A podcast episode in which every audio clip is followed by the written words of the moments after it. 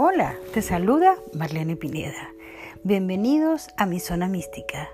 Hoy es un día especial, espero que la estén pasando maravillosamente bien, con pensamientos bonitos en su mente y con una sonrisa en los labios. Recuerda sonreír cualquiera que sean las circunstancias. No podía dejar pasar que se acerca el 11 de febrero, que es un momento mágico, un momento mágico para pedir un deseo. Ya que esta próxima luna nueva en Acuario, pues les recordaré que es el momento ideal para poner claridad a sus intenciones. El conocimiento mágico de que hay poder en el acto de pedir un deseo ha sido transmitido a través de los siglos, desde niños para todas las generaciones.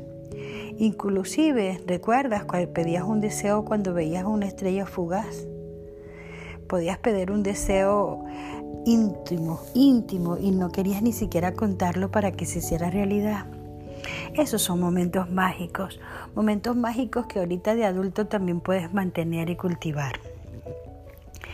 Sentimos, muchos sentimos, que estamos en el planeta en que los sueños se pueden hacer realidad.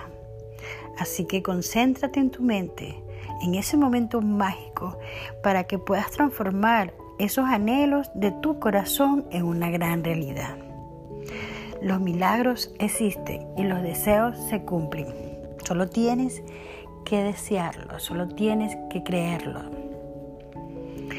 Hay periodos de poderes básicos en que sintonízate con esa energía y conseguirás la, la realidad muchas situaciones, muchas personas, muchos cambios, muchas personas que te llegan a tu vida, vienen a través de aquellos deseos que has pedido en algún momento y que el cosmos te escuchó.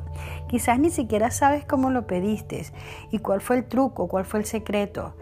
Pero si te recordaras que sí puedes hacerlo y que lo has logrado en algunas oportunidades inconscientemente, cuando trabajas la fórmula mágica, pues mucho más fácil para que cada mes puedas entonces crear un deseo.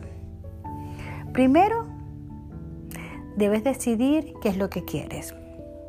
Debes tener clara la intención. No es solamente que lo pienses, debes sentirte, sentirlo en todo tu ser, en tu corazón, sentir armonía, sentir alegría, sentir que vibras con, con ese deseo. Después, mejor es que lo escribas y lo declares lo decretes. Es un momento mágico, así que dale esa importancia. Escríbelo, decrétalo, verbalízalo y utiliza más bien un papel. Un papel y lo escribes a mano. No lo, no lo pongas en la computadora, ¿ok? La astrología te va a avisar justamente los detalles y los importantes momentos mágicos para que tú puedas utilizar con mucho más poder el día exacto. Por eso que te lo estoy tratando de recordar ahora, porque hay momentos en el mes donde la luna está en el momento indicado. En este caso, estamos hablando que será el 11 de febrero de este año 2021. Tú sabes que los agricultores y los campesinos han sabido sembrar según los estados de la luna o los ciclos de la luna. ¿Te recuerdas, verdad? Como nuestros abuelos decían, no cortes la, flor en este momento, no lo agarres cuando está el sol arriba. Todos esos momentos y esas culturas mm, que son sabidurías, pues no podemos en este momento olvidarlas.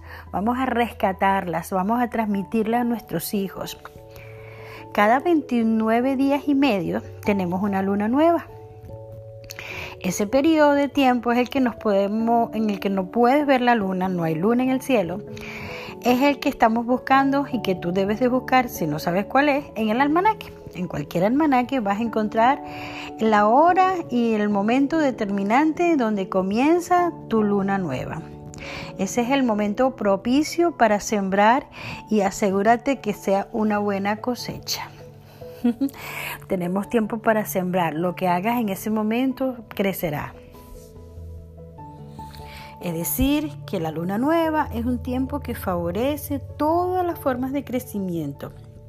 Cortar cabello, lo hace crecer, cortar las uñas las hace crecer, Cualquier cosa que inicies en esos días tendrá un crecimiento rápido, un negocio, una relación, un matrimonio, un proyecto creativo, una sociedad, la apertura de un negocio. Es tan poderoso que ni, ni me importa que Mercurio esté retrógrado. La nueva nueva es que ese es un tiempo fructífero para nuevos comienzos sólidos.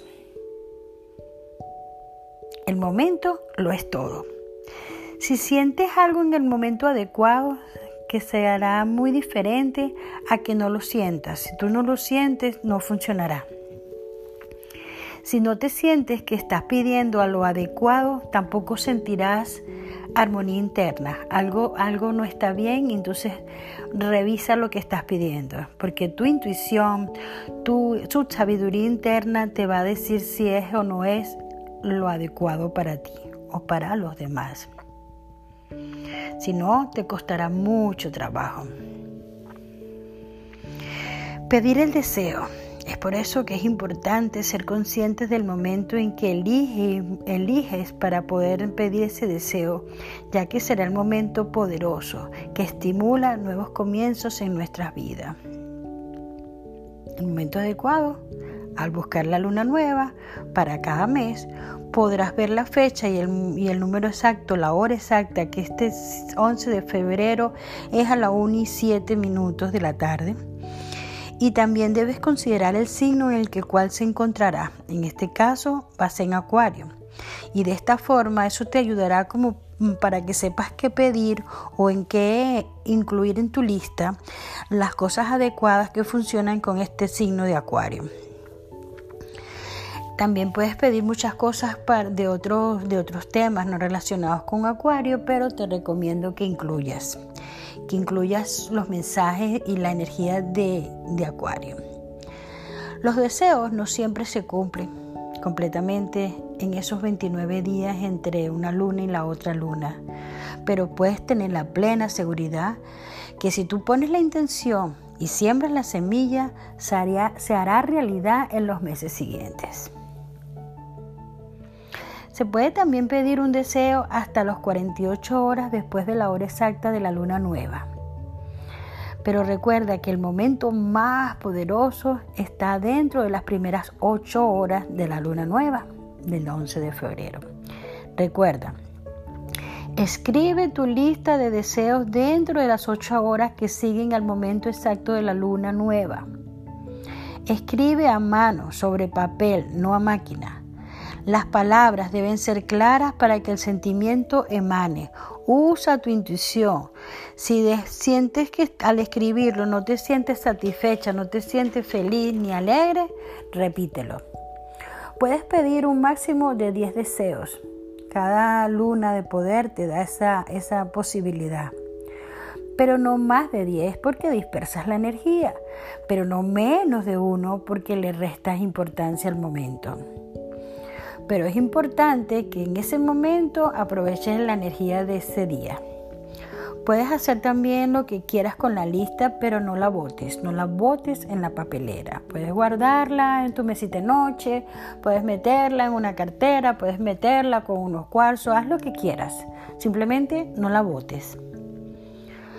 No tienes que leerla todos los días, no tienes que estar revisando como que si estuvieses rezando tu lista. Olvídate de ella. Si quieres leerla, pues léela, pero no tienes por qué hacerlo. Todos tus deseos se harán realidad al menos que estés en conflicto con el destino. Y vale la pena que tú persigas tus anhelos si no estás en contra de nada ni de nadie.